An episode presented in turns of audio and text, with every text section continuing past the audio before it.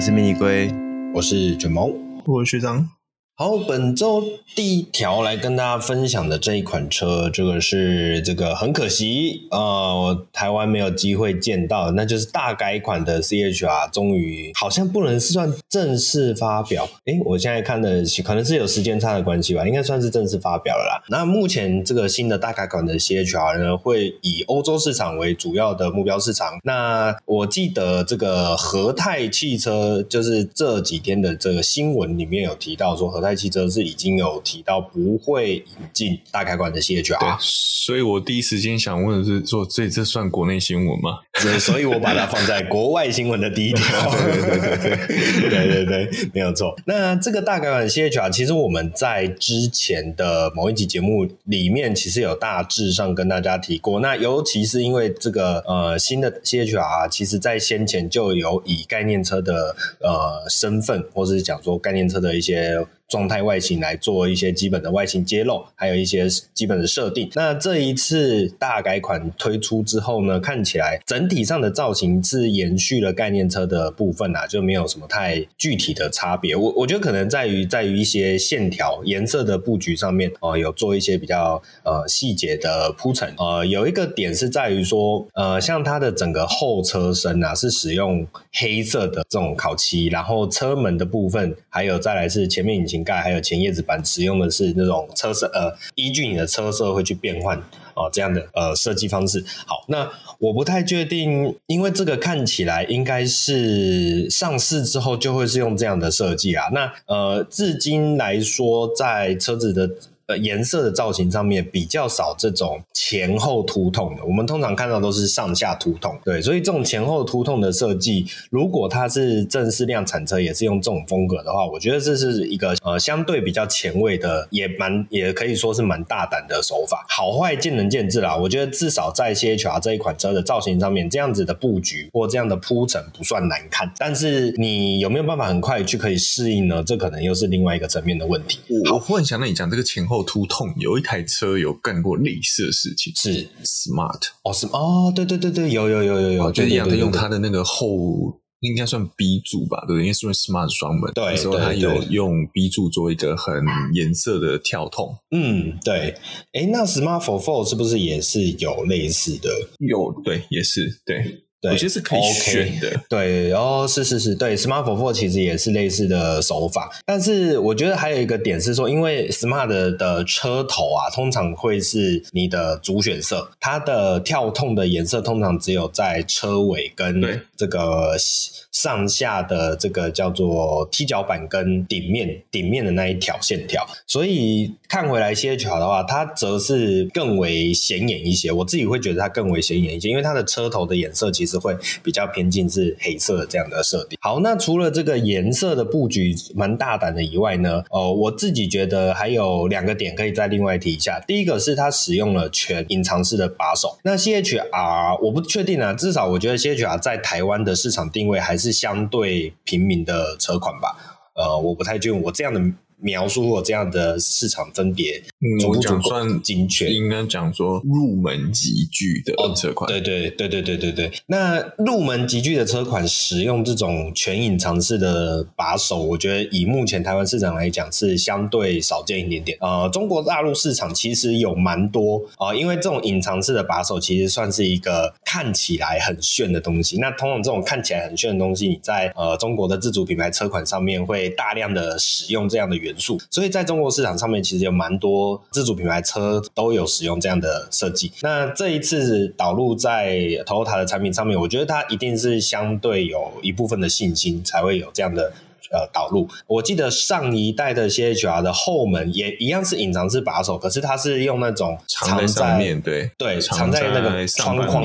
对对对，窗框上面，所以呃这一代只是拉拉回来传统把手位置，只是是用那种跟呃车门钣金同个共面的那一种隐藏式，有点像是特斯拉的那一种感觉啦。对，所以这个算我觉得一个呃还蛮特别的地方。那最后一点是在于它的尾灯设计啦。那它的尾灯设计其实也是延续了现在时下非常流行的贯穿式尾灯。不过呢，有一个最特别的地方就在于说，它的贯联式尾灯在灯壳的部分一样是串联的，但是在灯光体的部分却是断开的哦。这是以目前这种常见的断开式呃，以目前常见的贯穿式尾灯的设计之下，这个特色是比较少看到的。这个倒是我觉得蛮特别哦，蛮惊艳的地方。那断开的部分，它也不是就是单纯没有塞光条，它则是把这个 Toyota CHR 的字样哦放在这个正中间的地方，所以就有点特别啦。就是呃，我我觉得不会好或不会坏啊，只是就是你会发现车子的字标又开始在往一些别的方向移动，这也是一个蛮有趣的地方，然后是跟大家做个分享。那据说这款车其实跟这个目前的 Prius 是共用一个底盘的啦，所以它的一些基本的设定啊，包含像是内装啊，甚至连车头，我觉得都有蛮某种程度上的一种接近感。动力的部分，目前看到呃一些讯息来说，好像是会有这个一点八升跟二点零升的 Hybrid 动力啊两款哦，另外还有一个二点零升的 PHEV 啊，这个应该是也是跟 Prius 有关联性的这种动力规格数据。好，那因为台湾没有机会见到啦，我觉得呃可能就不再多做赘述了。那我自己是在觉得在想，第一个是 CHR，其实在台湾第一代的时候啦，在台湾推出的时候，呃，它不能算是非常热销产品，它比较像是一个战略性的精神象征的产品，就是诶，我们和泰把这种最新世代的 TNGA 的新产品引进台湾，哦，这当时有一个这么样的一个历史定位。好，那呃，引进之后的结果可想而知嘛，因为你实际上实际上来到市场以后，大家都会觉得那个后座真的是太狭隘、太局促，所以其实最终的贩售的销售结果，我想也不是这么好，所以可能也是因为这样子，和泰就没有打算继续导入后续的呃改款产品，应该是这样子去推论。那呃，两位觉得这一款没有机会来到台湾，会有什么样的遗憾之处吗？看不到 Micro Pro 上轨哦，Micro，哎、欸，可是我们还是可以期待 Chrome Sport 吧？啊，所以它是 Mini Pro 上轨哦，Mini Micro Pro 上轨，对对对对对，哦，可以可以，这样可以，这样可以，对，没错，对啊。不过我在想，可能是这一款车跟呃 Chrome Sport 可能在市场定位上也有一些重叠啦，嗯、所以就最终呃，如果引进 Chrome Sport 的话，它的名声听起来比较好嘛，就价格也有机会拉比较高。对对对对对对，所以我觉得这个选择不意外啦。那我们就期待啊、呃，也应该说也不能期待啦，就是也许有人真的很有爱的话，可能自己弄进来也不一定。但最终这一款车，我们就只能在这个欧洲的市场啊，大家可能之后有机会去欧洲玩的话，就可以再一见一窥它的庐山真面目。好，那下一款车来来聊一下，这个也是呃，也是即将要大改款的 Skoda 啊，Skoda 的 Kodiaq 这一款车，目前有这个最新的实车的样貌公布出来啦。那 Skoda Kodiaq 在台湾市场也算是非常的火热啦，算是长期以来。七人座及休旅车的霸榜车款，OK，那不外乎就是因为它的空间实用性真的是在同级竞品里面，甚至比起本家的 Tiguan Allspace 都来得更优异一些。所以我就一直觉得这一款车它是一个很独特，它不管在台湾市场还是在国外市场，它都是一个很独特定位的产品。那最近也是释出了一些就是伪装照啦，这诶、不能算伪装照，这就是说嗯，这个这个迷彩。诶迷彩展示照，OK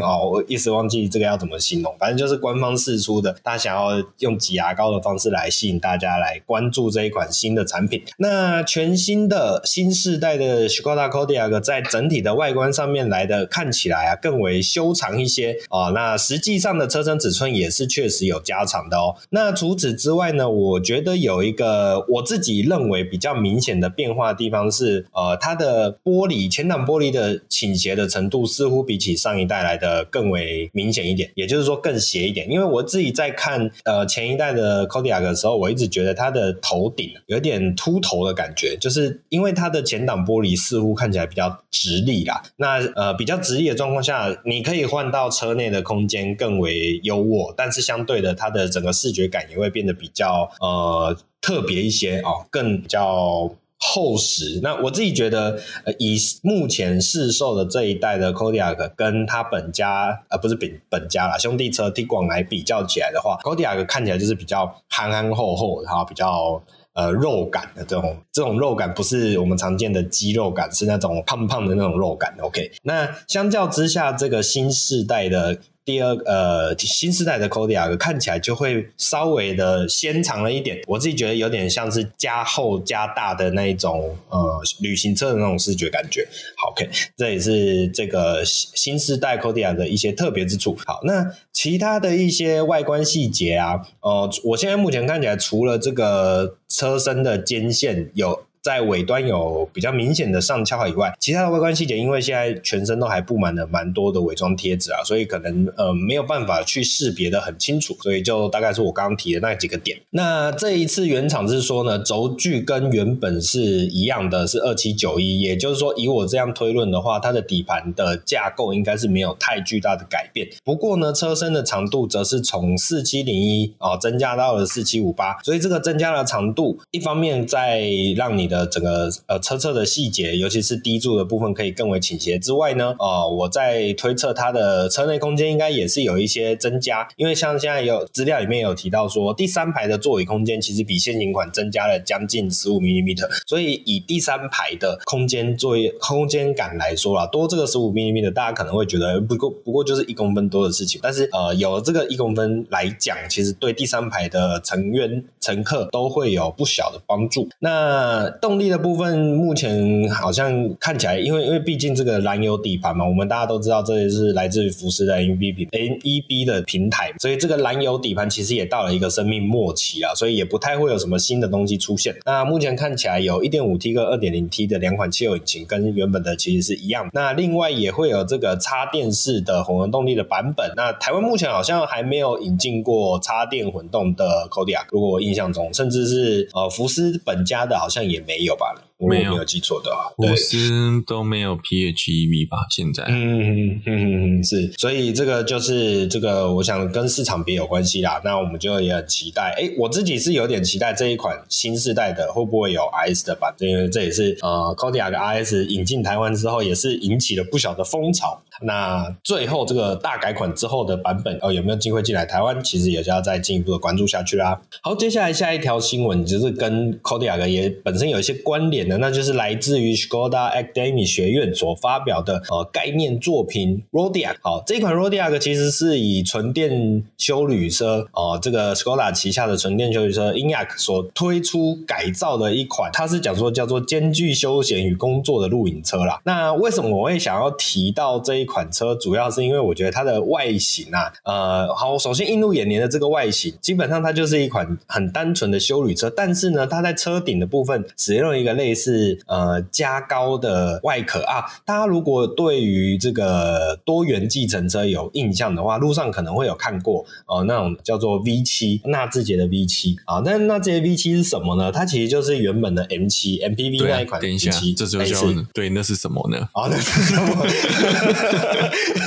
哦，不好意思啊，那我来细细详说一下。那呃，这个当时纳智捷的第一款在台湾推出的作品，就是那一款很大台的 MPV 嘛。我相信大家有在路上一定都会有看过啦。那那款 MPV 呢，后来有推出一个 V7 的版本。这个 V7 的版本就是它在它的车顶再往上增加一个，看起来像是有点像那个叫什么东西，行李箱、背书包啦。我们一般通常讲做背书包哦，它是看起来是一个背书包的一个壳体，在往上增加了车内的高度空间。那以当时 V7 这一款车来说，它并不是单纯往上背了一个包包而已，它是利用了那个外壳，然后把中间的车身板件给挖空，去实际上打造出呃更高的车内空间。那目的也是为了让这个当时它这款车是以福祉车的概念推出啦，所以为了让一些长辈乘坐在轮椅，然后进入到车子的时候，可以拥有更大的通空间，甚至是比如说是后面推着长辈上车的这个司，通常会是司机啊，或是或是雇佣或者看护，类似这这些角色的人。在推上去的时候，不用特别把身体弯下腰哦，这就是它呃拉高车顶的一些好处。那回到这一次这一款 Rodiac，其实它也是用类似的概念，所以它就是把整个车体这把整个车顶上面挖空，然后再往外加了一层车体，去打造出这个更高的室内空间。然后从内部看到的话，这个加高之后的地方啊，它就使用一些车内装潢去营造出收纳空间也好啊，或是它放了一个很大片的电视是啊，哦，然后去呃车内车的后方还甚至做了一个类似床的东西哦，让你的整个车内装潢可以更符合这种我们讲说在外露营的需求，这也算是一个蛮有趣的设计跟地方啦。OK，那主要还是在于这个外形啊，因为这个外形除了我刚刚讲的啊，路上可能会看到的是那 Luxgen 的 V7 以外呢，我另外一个还很常会看到有这种样貌的，大概就是一些黑色的车子，然后 然后车头可能会挂一张照片的这种，对对对，所以我我忽然想到，Caddy 是不是有类似的做法？Caddy 有，你说的是第一，你说的是黑色车子吧？没有没有没有，继承也是，哎，Caddy 可以做检测吗？福祉车的那一种，福祉车，对对，我我我记得 Caddy 有福祉车，可是我一时想不起来他是不是用同样的手法。呃，不算，他好像没有加到，诶，没有架到那么高的样子。嗯，可是我记得好像也有一台车有像这样多叠一层，突然熊熊也想不起来，也是这种，不是 M 七吗？还是刚刚讲过？M 七就是 M 七就是刚刚对刚刚讲的 V 七，对，呃，那个啦，那个 T T 五也有。对，T 五救护车就是长这样。哦，对对对对对，救护车，对对对，这个就比较接近的，就是常常在路上看到的那种救护车，其实都是加高、加高型的，加高对，对，只是那种加高的，因为呃，以 T 五来说，它比较不讲求外观呐，所以它的加高其实就很单纯，就是以车是功能取向。对对对，它就是 A B C 柱的线条直接往上拉，然后你看起来就是戴一个厨师高帽啊，里面可能会有一只老鼠抓着你，哦，不是，对对对，那那种车就是退。役之后啊，就有些人会买来改装成那个露营车这样。哦，然后有一些车现成的车体这样子嘛。有些车友就会开玩笑说，这个冬夏天都不用开冷气。对，经年累月累积下来的嘛。对对对，对啊。所以总而言之，我是想跟大家分享一下，呃，这个车子的造型啊，算是蛮特别的。那啊，它毕竟只是一个这个叫做学生设计出来的产品啊，概念产品，所以就大家可以来。当做这个增广见闻来看一下这个东西大概是什么样的样貌。好，好，接下来下一条新闻也跟 BAG 集团有关系啦，就是我们前几周才跟大家聊到，就是在一个国外的电动画电影里面。哦、有一个类似是 Electric Beetle 这么样的一个产品，就是金龟车啦。啊、看起来像是纯电版的金龟车。那我们那时候也在猜测说，哎，是不是有机会来看到电动化的金龟车可以重新带壳上市啊？不是带壳，呃，就是重新回到这个消费者的视野。不过呢，最近福斯的执行长在接受海外媒体报道的时，啊，不好意思，接受海外媒体采访的时候，就有提到说，福斯并没有打算推出纯电的金龟车，这就真的是听起来有点可。虽然最近嗯所发表的这个 ID. bus 似乎是得到了不少的这个青睐。啊，不过呢呃执行长认为 Beetle 金龟车以电动车的身份复活这件事情其实本身是没有意义的。哦，所以他们未来也没有打算要把这个电动车给啊不好意思把金龟车给电动化，我刚刚差点讲成把电动车给金龟化，金龟化。OK, OK 好，不过呢虽然如此啦哦，目前还是有很多消息就是 Golf 跟 Tiguan 都会发表所谓的纯电版本。哦。这个所谓的发表纯电版本，跟之前大家所推测的是使用 ID 系列的车去做取代，其实是不太一样的。是真的会推出呃 Golf 的纯电版以及 Tiguan 的纯电版哦，所以有这么样的一个计划。那后续的状况如何呢？就等到有更进一步的成果出来以后啊，再跟大家继续做分享。好，那以下一条新闻来分享一下的是这个呃特斯拉再下一层哦。特斯拉再下一层是什么呢？之前我们才聊到 Tesla 有呃在美国发表了 NACS 这样的一个叫做充电规格的标准化这样的概念嘛。哈斗北美大联盟啊，不是、啊。对，呃，北美哈斗大联盟这样子，诶蛮有蛮有创意的。那最近呢，呃，其实是连美国汽车工程学会 SAE 都表示说，他们会将那列为所谓的美国标准。除此之外，加速审核这个标准。哦，是是是，加速审核，OK。哎，那加速审核这四个字，我们要怎么去解读它的动作或者它的背景？我觉得是要让它变成。公规化，嗯嗯嗯，就是变成说，哎、欸，如果你今天要在北美造车，那这个就是你要使用的规格之一。可是我记得 SAE，哎、欸，也不能这么说，SAE 其实某种程度上是在车款设计上会有强制力。我如果没有记错的话，以北美市场来说，所以我觉得就是变成你就像是弄成这样子哦，插头要弄成什么规格的其中一种。哦，对对对对对对对对对，把它把它变成一个标准制定的。规范就并不是一个商业的说、商压商厂厂商呃厂商自己制定的一个说哎我的什么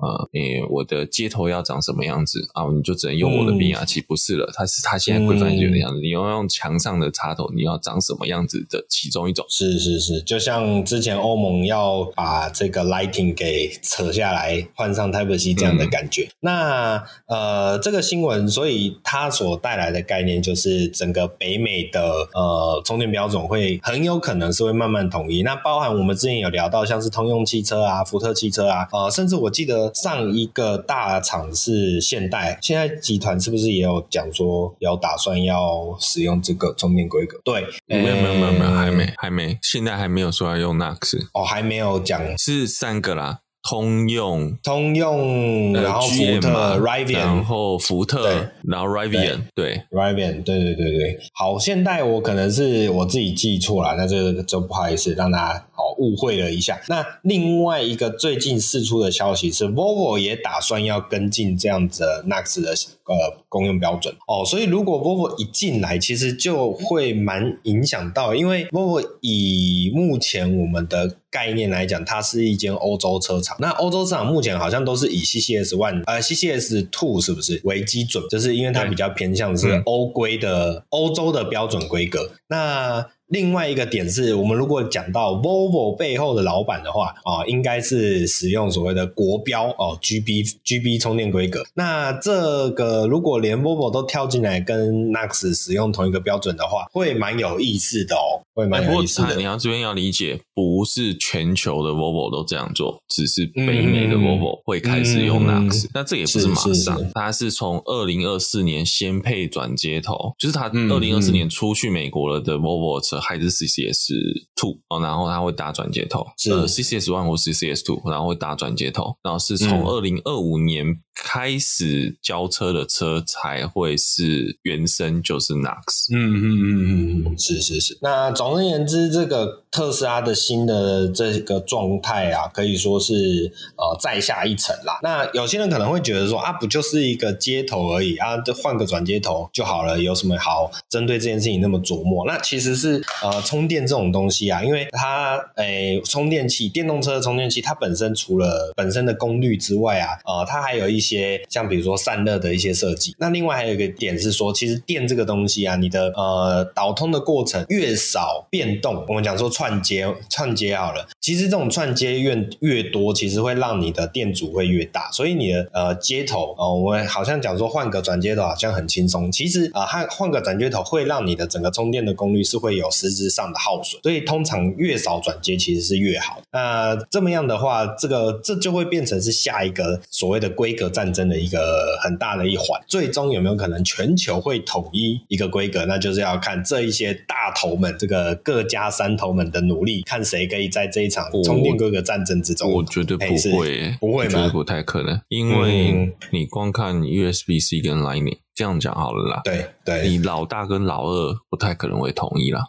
我讲全球的，哦，假设你北美的老大跟老二有可能，但是全球的老大跟老二，我不同国家你就会有竞争的问题。哦，老三也会跳进来，所以我觉得不太可能会完全统一。所以你觉得老二跟老三也不会联合起来打老大？应该也不会。因为你打完老大了，你回头还是变，那我们两个决裂怎么办？哦，对对对对，他会跟你说没有没有那么容易啦。嗯嗯嗯。不过 Lightning 不是已经输了吗？呃，可是你看他也打了十几年才输啊。啊，嗯，然后而且 USB C 里面也非常的分歧啊。你不要看头长得一样，嗯、里面很多很复杂的东西。哦，是是是，对，没有，我先承认，我刚刚只是想调那个，所以我们之后不管是锅科配还是科锅配，或是科猴配，应该都看不太到。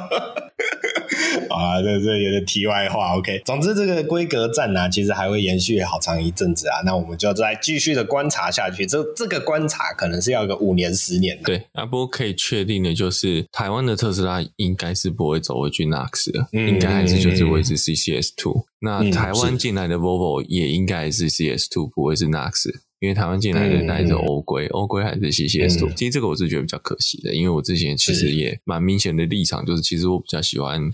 NACS TPC 那个很精巧的充电头，是是是是。那下一个台湾市场值得关注的就是 Luxion N7 到底会配哪一种充电规格？好，对耶，接下来下一条新闻，哎，这是一个真的是一个很好的问题啊！对对对，当时在 Model C 的展示是用什么？我其实想是 CCS One、CCS Two 选一个吧，搞不好是国标哦。你想太应该不会吧？国标只有中国公车。我记得那时候是为了中国公车。哎、欸，对，以台湾的市场来说是这样没错了。但是如果你想要在中国吃下市场的话，你势必是需要使用 GB 头。那那没有，那个是在中国卖中国的做 GB 就好了。我们在台湾的不、嗯、不用 GB 啊。目前展示车是 CCS One，N N7 的展示车是 CCS One，那应该就还是 CCS One，可能吧。可是 CCS One 已经相对的确相对有点旧了吧，弱势。对啊，对啊，对啊，那就看看它后面会有什么样的变化吧。OK，啊，下一条新闻是 Apple Car 哦，Apple Car 一直以来都是只闻楼梯响，不见人下楼。好、哦，那一直也很扑朔迷离啊。有人说，哎，这个 Apple 可能没有打算要继续造车了啊。一一直也有人说，哎，其实 Apple Car 其实呃一直在如火如的发展之中。好，那最近终于有一个新的消息出现。那这个新的消息呢，很可惜不是什么呃 Apple Car 在路上。被捕捉到什么伪装照？哎，其实不是，也不是哦。哪一个人哪一个人不小心把 Apple Car 掉在酒吧里面？OK，哦，那那那发生的到底是什么事呢？就是最近有一个汽车杂志，美国的汽车杂志，他们是提出了一个报道，在亚利桑那州，在一个有一个神秘的试车场啊，这个神秘的试车场甚至是被拍到所谓的呃，就是天空图吧，哦，有点像是卫星照。这个卫星照照下去，它就是一个很大的试车环境。所以你会看到它一个很大的外环赛道，然后还有再来是中间有一个比较小的内环赛道，那再来是还有另外一些有点像是呃城市的道路，比如说网格啊，然后有路口啊，或是有一些什么回转啊，甚至会有所谓的呃那个叫做一个圆形的道路会叫什么东西？圆环一样是啊、呃，一样是圆环，对对对对，就是有点像是圆环这样的。所以整体的这个从空拍图、空照组来看，它就是一个自成一格的呃。呃，一个道路结构啊，蛮特别的，所以这也就显示的这个 Apple Car 其实是很积极的在进行之中。至少光是这个呃这么样一个测试场地啊，我觉得这个这不是简单的钱可以弄出来的哦。OK，那这个两位两位有看到这个照片嘛？有对于这么样的一个环境有没有什么想法？我觉得我还以空照图来看是还蛮壮观的，就是还蛮蛮特别的。这个环境很像看到这个空拍图，我有点就是感受到当年看到五十一区的空拍图一样。五十一区的空拍图哦，所以其实只是五十一区的延伸。苹果他们在造的不是 Apple Car，是 Apple Alien，哦，没有那个什么 Apple UFO。哎、欸，对啊，我记得当时五十一区是不是也在亚利桑那，还是是在哪里？好像是，好像也是哦。你知道还有什么也在亚利桑那吗？台积电也在亚利桑那。五十一区，五十一区在在内华达啦。哦，在内华达，OK，好，就是沙漠区，然后沙漠区，好。不过台积电确实在亚利桑那，啊、哦，这 硬拉一下，护国神山，OK，好啦，那简单来讲，这就是一个美国，就是会有一些沙漠州，就是比较偏僻，然后没什么人，然后。呃地很大，哈、可以做很大幅度开发的一些地方。那我觉得其实也蛮期待的啦，因为 Apple 毕竟在目前的一些呃科技产业里面哦，算是顶尖的公司。那这么样一个顶尖公司所推出来的顶尖产品，到底可以啊、有什么样的表现啊、有没有办法碾压传统车厂啊、甚至是碾压目前的霸主特斯拉啊、都是我非常期待的啊、事情。那我们接下来就再继续的看下去。好，接下来下一条新闻来分享一下的是 Honda Civic。诶，我记得 Honda Civic 最近有国内的消息，对不对？这礼拜有机会带到吗？有。有好，OK，那我们就这边就不赘述。那重点是在于日本原长其实有表达是 Honda Civic 这一款车啊，呃呃会有价格上的调涨，而且呢，呃甚至是宣布暂停 Civic 的订车啊、甚至是表示呃什么时候能交车也没有一个明确的时间点。那日本的 Honda 是表示说，呃目前的车用晶片长期短缺，诶怎么已经过两三年了，这个车用晶片长期短缺这个问题还是没有解决掉哦，这也是我觉得蛮好奇的地方。我觉得其他车厂好像陆陆续续已经比较少听到这些问题那这个到底会发生什么事情？其实也蛮蛮好奇的啦。好，那重点就是 Honda 还是有提到，就是未来的产量其实是非常难以预测的。所以呃，为了要确保已经下定的车主有机会可以尽快的拿到车款哦，所以目前不会接受新的订车。哦，这就是目前在根据呃 Civic 的状况哦，所以是不管是汽油车的版本还是 EHEV 的油电车版本，其实都是一样的啦。好，那这因为这礼拜有提到这个，刚刚贵贵有说这礼拜会提到新 Civic 啊，在台湾的国内新闻，那我们就这一条新闻就带到这边，点到为止。好，那既然我们都聊到 Honda Civic 接下来要在国内有一些消息的话，接下来就请龟龟来帮我们接续本周的国内新闻吧。好，那既然这个 Civic 我就直接先来讲，那就是最近呢，台湾本田宣布了 Honda Civic e:HEV 新车呢将会在七月十二号正式发表。那因为原厂的这个排程的关系啊，原本五月就要上市，然后一直延后、延后、延后到了七月这样。但是它的配额呢，从原本的今年三百台增加到八百台，而且这个原厂在上市前呢，还举办了一个如影随形的活动，台本的官网输入密码就可以抽一些。有趣的礼品，这样对，就是一些小小的活动啊。三颗星礼品，三颗星礼品，他们应该绝口不提三星，这样绝口不提哦。会在上礼拜来公布这个讯息呢，是因为这一次，呃，近期就有一百多台的 Civic 已经抵达台湾了。应该这部分的车应该作为这个展间的展展示车啊，媒体的试乘车这一些，最终呢会在七月的时候上市。这样，那到目前为止呢，价钱都还没有。公布之前好像我没有预测过价钱，对不对？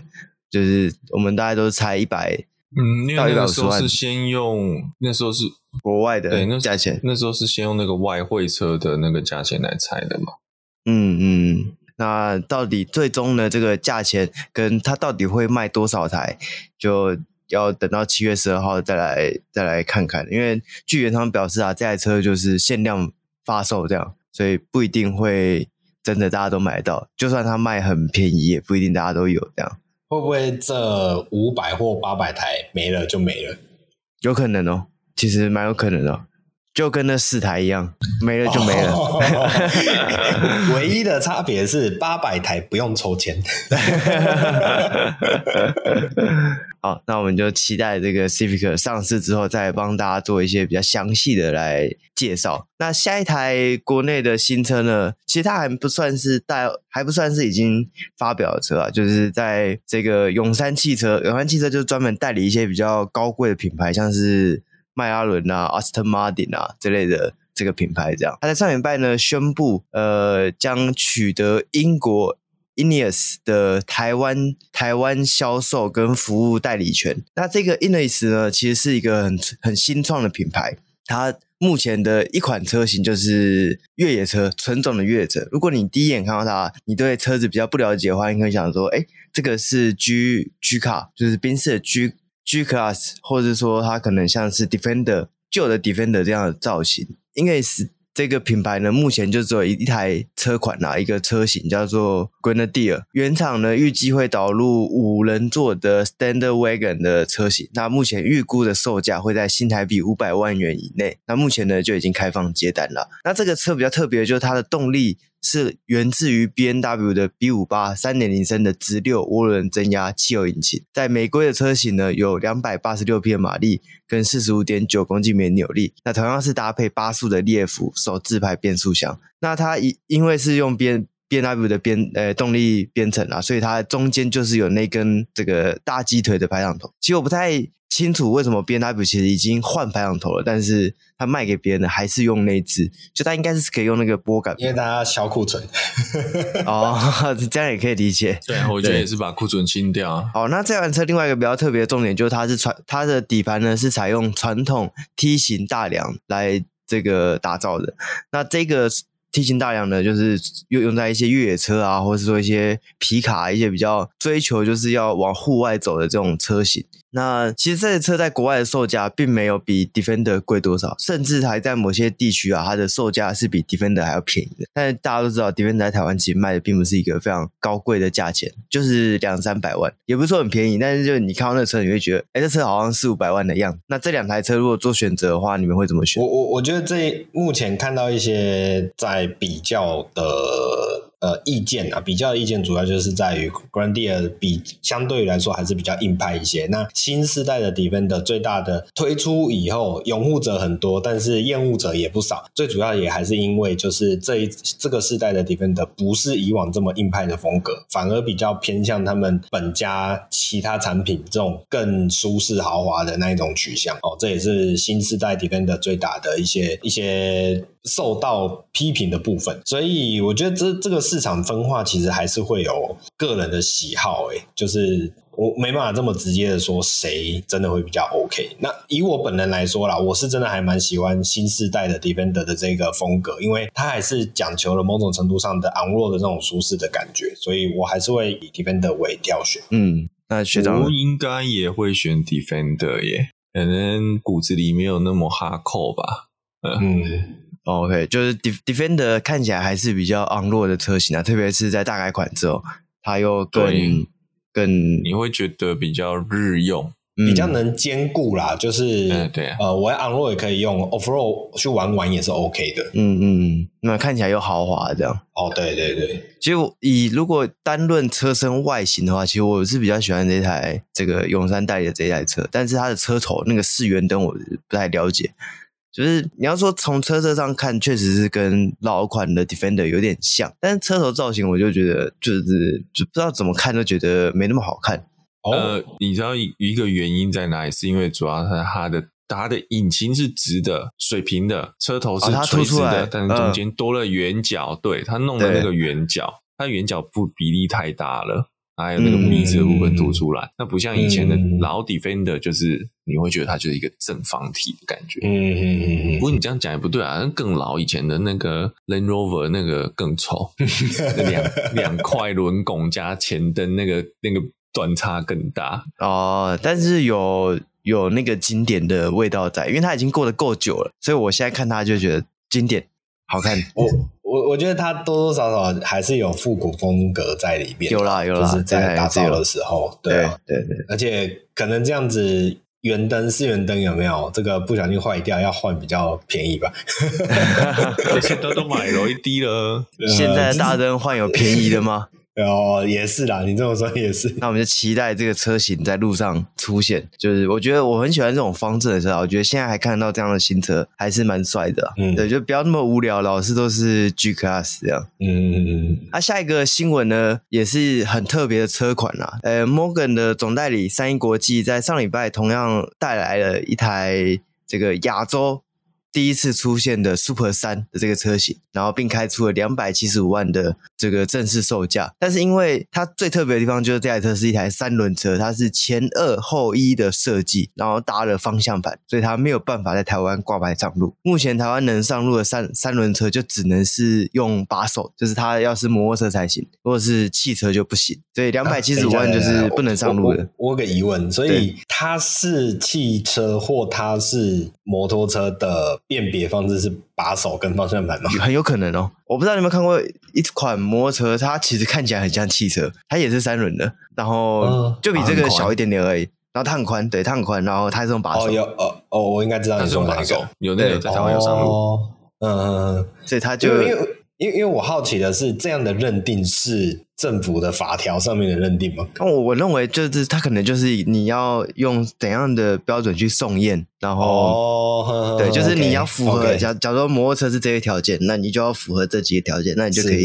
用摩托车牌上路这样。我我我想。应该是这样，嗯嗯嗯嗯，对。那显然这个三轮车搭方向盘这件事情，不不符合这个逻辑，嗯，所以可能就没有办法、嗯。不要说不符合，不符合台湾法规了。啊，对对对，哦、不符合台湾法规。而且台湾法规不一定有逻辑。哦，对对对对，而且这一台 Super 三，它好像上一代还是用哈雷的引擎，是这一代才改成福特的一点六的引擎。哦，对，所以它其实它其实整个设计上是更趋近于。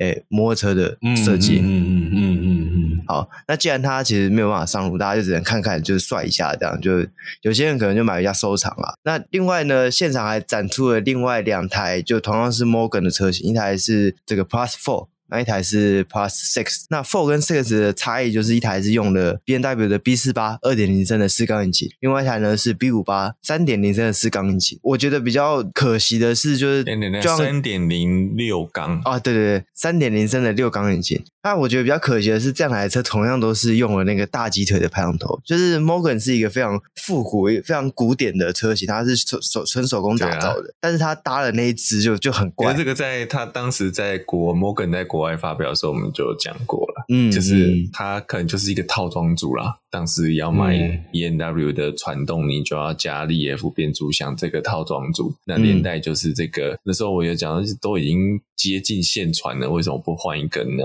可是它可能就是那个批量，嘿，销库存哦。所以，对，这是我真的是我觉得我这个 Morgan 里面最突兀的地方。因为连方向盘，嗯、我记得它方向盘还蛮旧式的。对对对对对，嗯，蛮古典的。我我在想龟龟的疑问之处，是不是你整台车都已经用手工的方式去打造了，偏偏那个排挡杆，就是你手工的换个壳，也比现在直接用那一根好多了。就是至少装装个木纹之类的啊，是，但它没有，它就是铝合铝合金的那种边条，就是很现代，它太太现代了，它不符合整台车的设计。那个造型太现代，那个用贴膜都贴不了，因为这不是很便宜的车诶、欸，这个车要五六百万，所以就是这样的一个细节，我觉得买这类车的人就在意细节了。就是我，我觉得可能学长刚刚讲的那个部分啊，就是它是一个套装。那没有办法改，虽然我们对不不是说没有办法改，是应该是说可能有签约了，所以不给改。对，就是其实我们都知道要改本身不是问题，就像你说，只是简单的贴个木纹，它也是一个手法嘛。但是可能就是他跟 B N W 签约的时候，就是不允许他改的。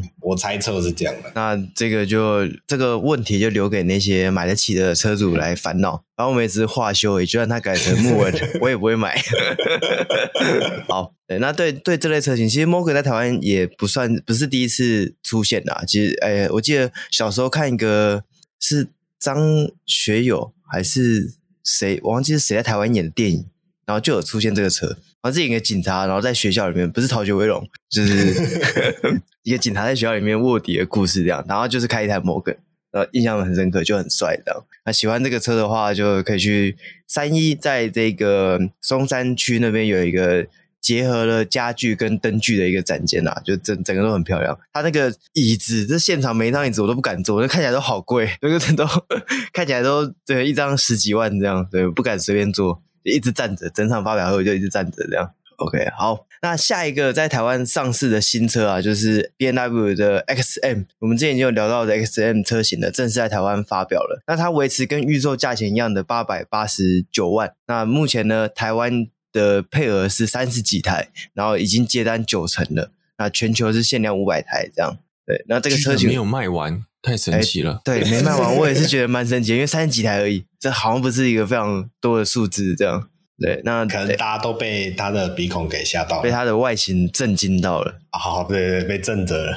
对对对，OK，好，那因为只有三十几台而已啊，那我猜可能新闻是出来的时候，哎，可能有一些人看到真的要上市了，又跑去订车之类的。对，所以就跟大家分享一下，之后就很快就会在路上看到这台 XM。那接下来还有一个国内的消息，那我们就让学长来最后帮我们来带一下。哎，不好意思，我我我插插一个话题。好，呃，就是刚刚的 X M 啊，啊是，我现在看到一个新闻，他说 B N W X M 的首席设计师波森晃是来自于台湾的设计师哦。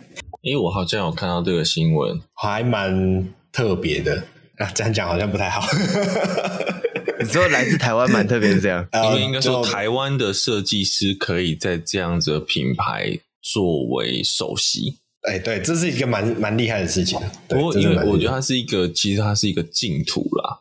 可能在 BMW 内的一个净土的案子，嗯、就是他在、嗯、就有点像是、嗯、呃，他可能变成不像传统是一个专案产品，专案由专案的经理人去带领这样整个设计的，或者他们有专，就是已经先先找好设计师才开始做设计这件事情。他、嗯、这个有点像是我们在那种国际标案、嗯、建筑标案，就是一个净土。对，呃，我开出我的规格，开出我的需求，那全世界的建筑师来。提供他们的想法，这样子。嗯，这这其实，在汽车界、汽车的业界还蛮常会有这种的状况，就是会多多张图开放外面设计师对对对对图。对，我记得好像有一个影片，突然想不起来，有一个影片有人去采访波森晃，哦、我好像不是台湾的，嗯、就是他去。采访波森晃，针对他当时为什么 XM 这样设计，但是我也坦白说我没有印象很深刻，是因为 XM 真的我看不太下去。嗯，我我不是说波森晃的设计不好，因为那个有时候图跟我没有看到它原始的图，图可能真的很漂亮，但实际上做出来是啊、嗯呃，有时候会有落差，会有一些工程的，对啊，会有工程问题啊。对对对，就跟 U 五一样嘛。哎啊，好，我们不要。这这这已经不是工程的妥协，妥协太多地方了。对，妥协太多地方。OK，不过我觉得真的 XM XM 看起来真的很像愤怒鸟里面的猪。对对，这个还是每次想到这个东西，那就大家就路上看到的时候小心，这样不要小心，离开远点。对，离开远点。好，那接下来下一个新闻就让学长来带。最后一个就是，其实我们承接是我们上个礼拜大题讲到的那个行人礼让这件事情。好，那那个时候就说，哎。这个六月三十号原本要预计实施的，就是你只要在路口看到有行人在遥远的斑马线那一段，你就要停让这件事情。那那时候说喊停嘛，但是要怎么什么新的规则要再演绎？那现在最新的出来就是说，呃，等大家听到这个新闻的时候，其实已经是七月了哈。那但是已就确定是不礼让行人，其实是维持三公尺的停让区，这个跟其实跟现行规则是一样的，并没有。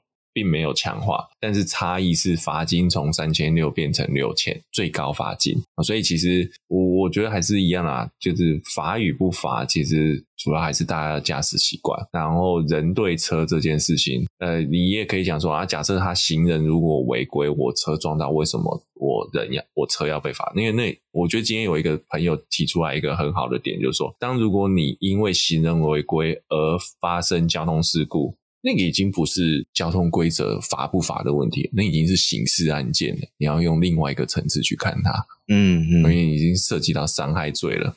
所以你还是过路口开慢一点啦，对，大家还是小心一点。对，我再稍微延伸一下，说今天其实还看到一个说，其实今年的路口事故。好像有一个统计数据是，其实行人违规比例变高嘞、欸。哦，嗯，所以我觉得这也是呼应某种程度，就是说，的确行人意识太高，但是也造成了更多危险，这是不可否认的哦，这真的会这样。嗯嗯、那但是。以两边这，我觉得这是互相。行人意识抬高，行人也要注意自己的安全。但是汽车，因为你也知道，行人意识太高了，它可能会从一些比较奇怪的地方冒出来。但是在这个情况下，停让汽车停让，我觉得还是汽车该做的事情，并不是说今天行人从一个这个我们常理上不认为它会冒出来的地方冒出来，然后我们撞到它，我们就都没有错，不是这样子的。所以就是你只要涉及到身体伤害。绝对都不是在罚单上讲说你对我错这样子这么简单。嗯嗯，所以就大家多注意一点啦。不过我我这边插播一个，就是我自己的实际经验好了啦，对吧？就是有一次，就最近啊，最近我跟我妈刚好就是要走行人的状态要过马路，然后我们才刚踏上。